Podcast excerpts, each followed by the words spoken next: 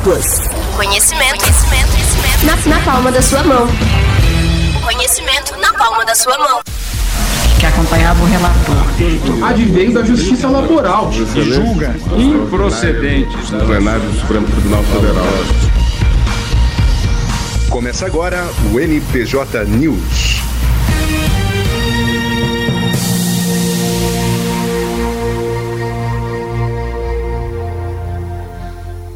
Muito bem, pessoal, começa agora mais uma edição do nosso NPJ News, o programa que te mantém atualizado a respeito das principais decisões dos tribunais superiores ao longo da semana. E na bancada, na minha, na minha companhia aqui na bancada, a presença mais que especial do professor Lucas. Diga oi pro pessoal, Lucas. Olá pessoal, muito boa tarde a todos. É sempre um prazer incomensurável compartilhar esse momento aqui ao lado do grande professor Lucas Oliveira. Maravilha, fazendo aquele merchandising, aquela promoção do nosso trabalho dedicado aqui a você, repararam a quantidade de questões sobre controle de constitucionalidade que foram cobradas agora nesse último exame da OAB?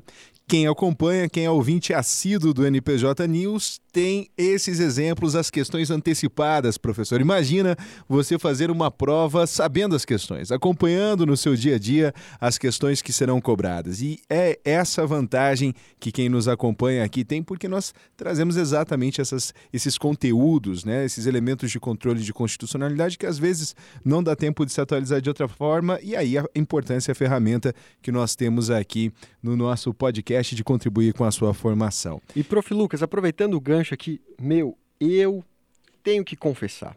Sempre tive as minhas dificuldades no controle de constitucionalidade, aplicação prática e aprendo muito aqui com seus ensinamentos. Muito bem, e, e também agora a gente tem a, a, parte do STJ, né, professor? Uma ênfase bastante é, reforçada aqui na praxe penal, na prática penal.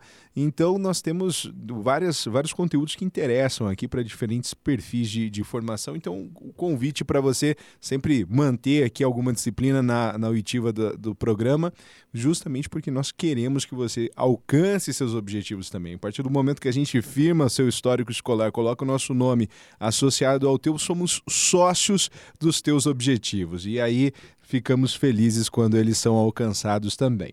Então vamos, vamos para a primeira matéria, nossa primeira, nosso primeiro destaque dessa semana, professor. O que temos aí? A audiência pública sobre juiz das garantias começa na segunda-feira, dia 25. E primeiramente, professor, nós sabemos ali que o juiz das garantias ele está suspenso, ainda não está deflagrando efeitos jurídicos no contexto nacional em razão de uma decisão do Supremo Tribunal Federal.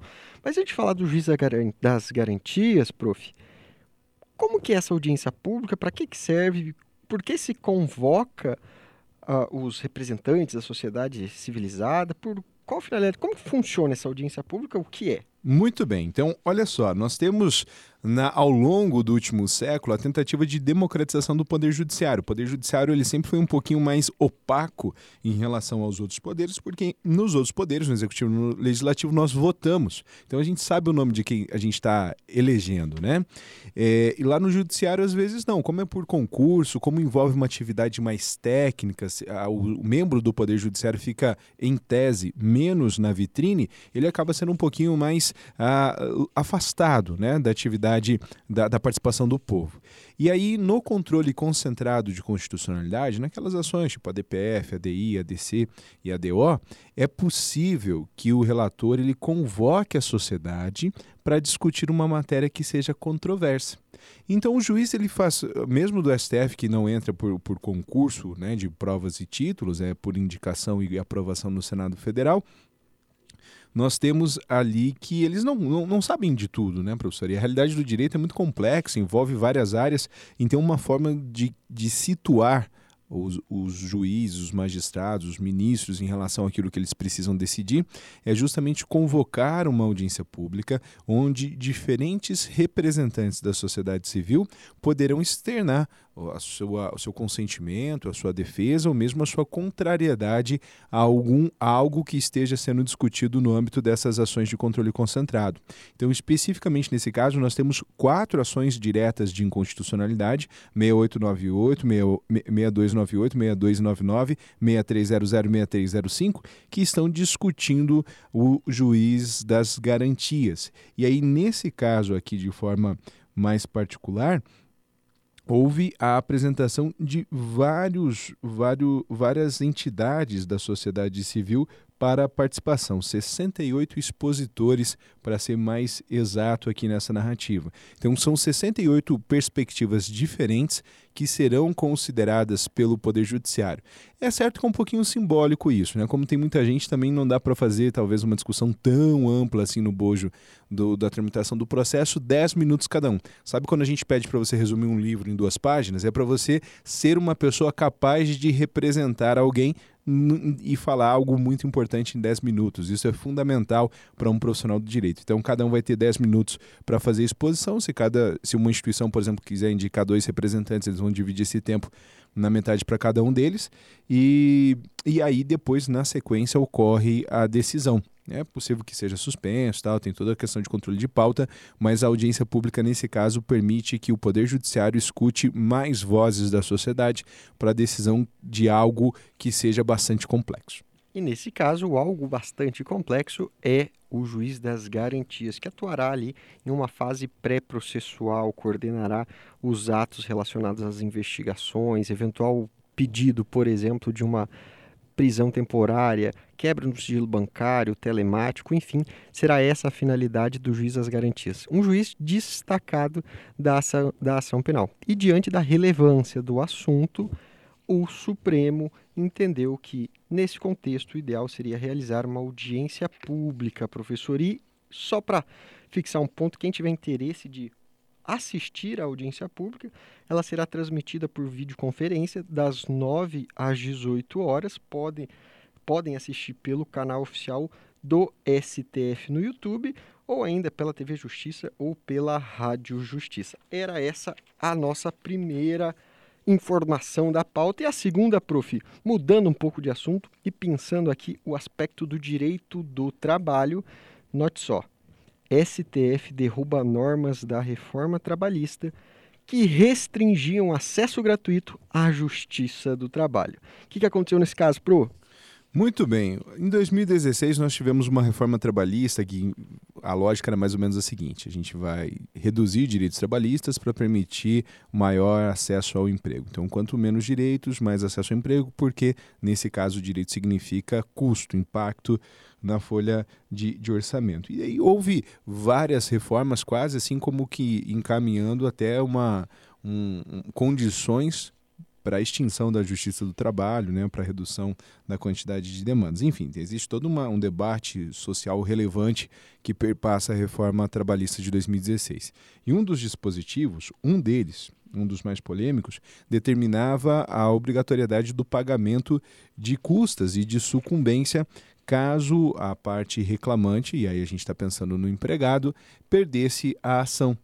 E aí o STF se posicionou nesse sentido. Veja, pessoal, as coisas elas não nascem do nada, né? Elas não são resultados de ideias abstratas que não guardam é, sintonia com o processo histórico. Quando nós falamos em acesso à justiça, é uma garantia processual que nasce ali no século XIX e é justamente para pessoas que não têm condições de pagar advogado delas reivindicarem aqui a atuação do Poder Judiciário para a proteção de seus direitos. E aí, em 2016, a gente rompe aqui no Brasil com essa tradição e determina que mesmo pessoas com vulnerabilidade é, social sejam obrigadas a pagar custas e honorários advocatícios nos termos da reforma de 2016.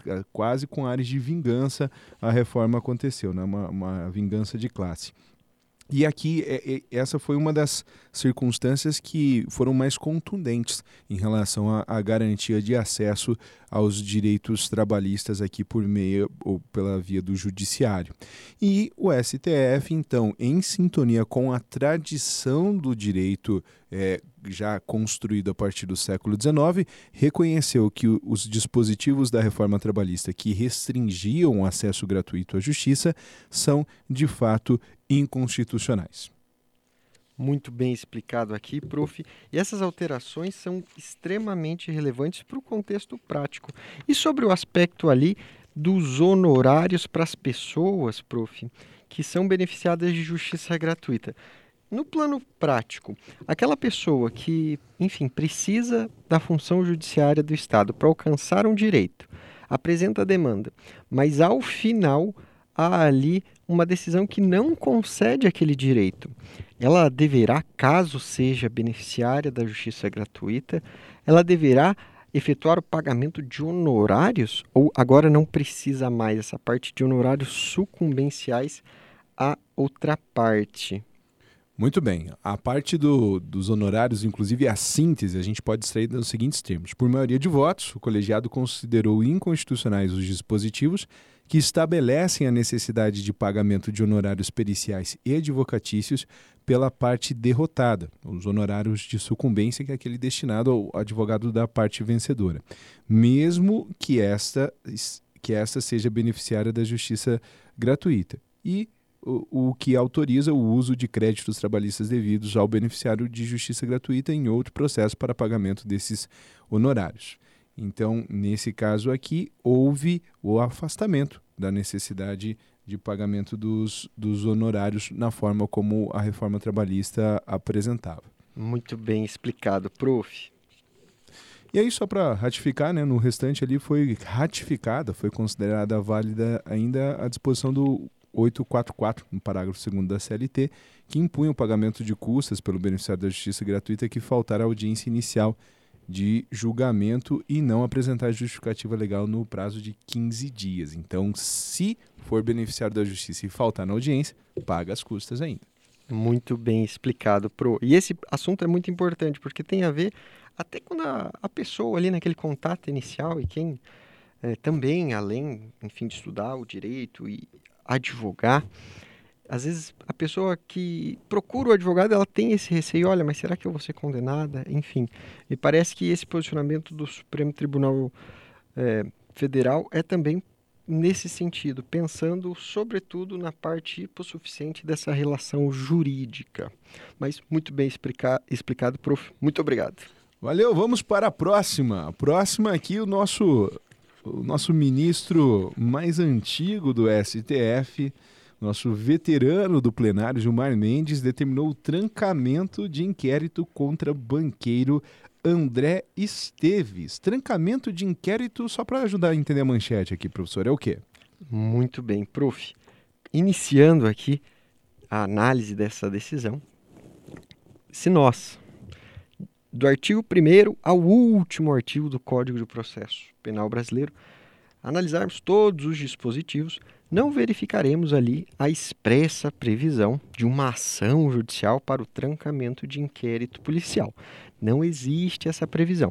Mas, a partir da análise, especialmente dos dispositivos ali que versam sobre a concessão de habeas corpus, é possível sim extrair esse direito. E qual direito seria esse? Seria o direito de evitar esses flagrantes constrangimentos ilegais, decorrentes ali de cinco anos de investigação, mas cinco anos infrutíferos nesse caso. Não foi possível alcançar nenhuma prova que determinasse com a segurança necessária para a apresentação de uma denúncia, nenhuma prova apta, então, a subsidiar, a dar a justa causa à ação penal. E por essa razão, o ministro Gilmar Mendes determinou o trancamento do inquérito policial. Costuma-se ouvir bastante em trancamento da ação penal e também por intermédio da ação constitucional de habeas corpus, que possibilita, nesses casos, a concessão da ordem para determinar o trancamento. Olha, acabou, pode parar. Foram cinco anos de investigação e durante esses cinco anos não foi possível a colheita de nenhuma prova apta a subsidiar uma ação penal. E nesse contexto todo, o ministro Gilmar Mendes determinou o encerramento, o trancamento do inquérito contra o banqueiro prof. Muito bem, e aqui tem algo que é muito interessante, principalmente para o pessoal que gosta de estudar o direito penal. O que, que tinha de fato, cinco anos de investigação, o que, que se produziu de elemento probatório contra o André Esteves, já que é uma pessoa bastante conhecida no, no meio financeiro, né? Ele é dono de banco. É, o que, que se produziu de fato contra ele? De todo o esforço investigativo apurado nesse prazo de cinco anos, tinha-se apenas uma delação, uma, uma, colaboração premiada, melhor dizendo, do Delcídio do Amaral, que foi aquele senador que chegou a ser preso, né? Que ele estava supostamente é, maquinando a fuga do Nestor Cerveró para refrescar o caso. Se não me engano, em 2016 aconteceu esse episódio da prisão, que é o que normalmente a gente até usa de exemplo lá do artigo 53, parágrafo 2 da Constituição Federal, que permite a, a prisão de de membros do parlamento em determinadas circunstâncias. Mas durante cinco anos só se apurou ah, os elementos da colaboração e a colaboração de forma exclusiva não pode servir para condenação se for desacompanhada de provas, então de fato não tinha indício mínimo de, de autoria e de materialidade da conduta aqui, né? Isso mesmo, professor. E, e é um instituto que nós precisamos entender também a colaboração, a delação premiada, esses institutos de justiça penal negocial porque, é, embora de, deva se reconhecer, sim, a eficácia, a importância desses institutos, por outro lado, nós também temos que analisar com certa cautela para evitar situações que se prorroguem, se prolonguem por tanto tempo e às vezes sem nenhum outro elemento de corroboração. Mas é muito importante esse assunto, inclusive é, é assunto para quem gosta de escrever, escrever, se manifestar sobre esse tema tão relevante. Pro, Maravilha, maravilha. Realmente bem, bem interessante, porque é um mecanismo muito forte, mas ele transforma o processo penal numa espécie de round six, né? Aquela ideia da, da batatinha frita lá, onde de repente você percebe que você está concorrendo com outro e aí você começa a mudar as regras do jogo para tentar se favorecer dentro dessa condição de disputa, elemento de teoria dos jogos, tem vários elementos muito interessantes de serem considerados aqui nesses institutos. Muito bem explicado. Pro... E agora, para a próxima manchete, primeira turma do Supremo firme entendimento a respeito de extradição após o pacote anticrime. Prof, nesse contexto todo, o que aconteceu e como que é a extradição? Uhum. Extradição é o seguinte: nós temos algumas hipóteses onde, por exemplo, ah, alguém cometeu um crime lá na França, por exemplo. Aí a França é, faz a investigação, condena a pessoa, só que essa pessoa não está mais na França, ela veio parar aqui no Brasil. Aí a, a França pode chegar, ô Brasil, é, sabe essa pessoa que está aí no seu território? Então, você prende ela e manda aqui para mim porque ela precisa cumprir pena, né? Ela teve um processo e tal. Eu preciso que ela cumpra a pena aqui para dar efetividade à decisão do meu poder judiciário. Aí o Brasil vai analisar, ver se tem tratado, tem uma série de requisitos ali, especialmente na lei de imigração, que, se cumpridos, permitem então que o Brasil prenda a pessoa e envie para a França para que essa pessoa cumpra a pena. Há algumas condições para isso. No âmbito da Constituição, se for estrangeiro, por exemplo, a gente não manda para o país que está solicitando extradição se for caso de crime político ou de opinião. Né? Então, isso a gente não, não corrobora, até por causa dos princípios que regem as nossas relações internacionais aqui. Agora, se for brasileiro, por exemplo, brasileiro nato, a gente não extradita de forma alguma. Mas o brasileiro naturalizado, a gente pode extraditar se o crime em questão for anterior à naturalização ou ou for reflexo do envolvimento com tráfico de drogas, daí a qualquer momento, ainda que cometido após a naturalização. Pois bem, essa é a parte é, de introdução aqui à extradição, então é quando um Estado solicita ao outro que uma pessoa seja enviada para o cumprimento de pena. Um dos requisitos, professor, que havia para isso é que a gente tem como condição aqui no Brasil, o Brasil vira para a França e fala: França, olha, aqui, aqui no Brasil a gente só aplica penas de até 40 anos. A gente não amplia para penas de 50 anos, de 60 anos. A gente não aplica penas de morte, via de regra, né? salvo no caso de guerra declarada. A gente não aplica pena de tortura, a gente não aplica pena de, de natureza perpétua. Então, se a França quiser que o Brasil se mova para prender alguém que ela queira aqui, nesse meu exemplo inicial, a França precisa se comprometer a aplicar esses limites da própria lei brasileira. Olha que interessante essa, essa relação. Aí qual que, o que, que aconteceu? Por que, que a gente está falando sobre esse assunto? Ah, o pacote anticrime, dentro daquele, daquela lógica de proibir o crime, né, lei anticrime, é, ampliou para 40 anos a pena privativa de liberdade. Antes era de 30, agora é de 40 anos. E aí como que fica esse critério, esse filtro para que o Brasil cumpra a extradição? Bom, a primeira turma do STF falou o seguinte: olha, para as condutas, para os crimes cometidos anteriormente ao pacote anticrime, continua valendo 30. E daqui para frente, aí sim, o teto se aplica no, nos 40 anos, considerando a alteração normativa. Esse assunto é muito importante, porque nós precisamos fixar aqui a, a principal baliza para a definição desta tese, que é o princípio de natureza constitucional de irretroatividade da lei penal gravosa ou maléfica. Então, lembrando, em regra, a lei, a partir do momento que ela está no ordenamento jurídico, ela deflagra efeitos. Em alguns casos, as normas penais podem ter efeitos retroativos ou ultrativos, ou efeito de retroação. Mas regras maléficas ou regras prejudiciais somente poderão deflagrar efeitos a partir do momento de sua publicação. Na explicação, assim, às vezes nós falamos, nossa, mas parece algo tão óbvio. Mas pense só, às vezes o crime aconteceu em uma data e antes da sentença há uma alteração legislativa. E pensemos à luz desse caso concreto. Entre o fato e o julgamento final da ação, houve uma alteração legislativa, ali no artigo 75. O juiz, será que deverá aplicar então uma lei que não está mais vigente, que não deflagra mais efeitos, ou uma nova lei? E daí a importância de entender esse assunto relacionado à irretroatividade das leis penais mais gravosas.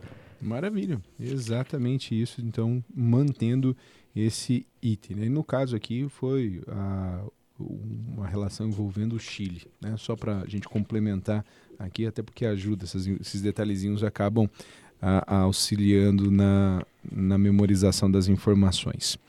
Muito bem, vamos para o nosso último item da pauta, um item que o professor aqui Lucas Rosa escolheu com muito carinho, que envolve direito constitucional, envolve garantias penais também e nulidades, né, professor? Não dá para o agente de segurança encarnar a Liga da Justiça no momento da sua atuação. O que, que aconteceu nesse caso e o que, que é importante para a gente fixar para o nosso aprendizado? Legal. Trata-se aqui do habeas corpus 689733, um habeas corpus muito interessante. A principal discussão aqui é uma discussão novamente de forma técnica, científica, entendendo os principais aspectos das ações penais e, sobretudo, nesse contexto das provas processuais. A premissa que nós precisamos fixar é a seguinte: de acordo com o artigo 157 do Código de Processo Penal Brasileiro, as provas ilícitas, ou seja, aquelas que foram colhidas em dissonância com a lei ou com a Constituição Federal Brasileira, não poderão permanecer nos processos judiciais de natureza criminal. Ou seja, deverão ser desentranhadas o processo. E nesse contexto todo aqui, houve uma busca domiciliar e ao entrar, ao ingressar na residência, foram constatados ali substâncias análogas a drogas, substâncias ilícitas e além disso, e além disso, uma arma de fogo. E o contexto principal é o seguinte: para que o agente de segurança pública ingresse em uma residência, quais são ali os indicativos mínimos que autorizam esse ingresso?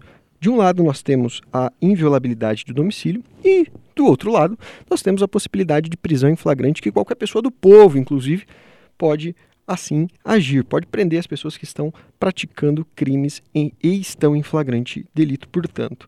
E nesse contexto todo, houve o um ingresso na residência da, da pessoa, mas não havia ali naquele contexto inicial, professor, indicativos mínimos que autorizasse esse ingresso. E por essa razão, essa prova foi considerada ilícita e certamente não poderá permanecer no processo judicial. Muito bem. Então a historinha era: uh, o agente de segurança pública estava fazendo o patrulhamento e aí avistou dois indivíduos, cada um deles correu para um lado, um deles correu para sua casa, entrou na casa. E aí, sem maiores elementos, os agentes de segurança pública adentraram o domicílio sem autorização da pessoa. Então, a única coisa que tinha é a conduta estranha da pessoa ter visto os agentes de segurança pública e corrido para sua casa. Isso. Isso, só isso. E aí o STJ reconheceu, olha, só essa conduta por si, sem outros elementos, não permite que os agentes adentrem a casa da pessoa. Então, todos os elementos coletados como provas de condutas tipificadas por normas penais incriminadoras não, ser, não servem para a instrução do processo em questão. Perfeito, professor. Nesse contexto todo ali, uma outra discussão que foi levada ao processo era a seguinte: olha, e se a pessoa autorizasse? Será que a decisão seria a mesma? Me parece que não, que ela estaria ali com anuência, então, possibilitando o ingresso na residência, mas como nesse caso não houve essa anuência, a prova não pôde permanecer mais no processo. E às vezes, assim, não, não por. E, e a gente não tem nem como entrar nesse mérito, né? Mas como a gente está conversando aqui com alunos de direito, é interessante que a gente converse a respeito desses aspectos, né?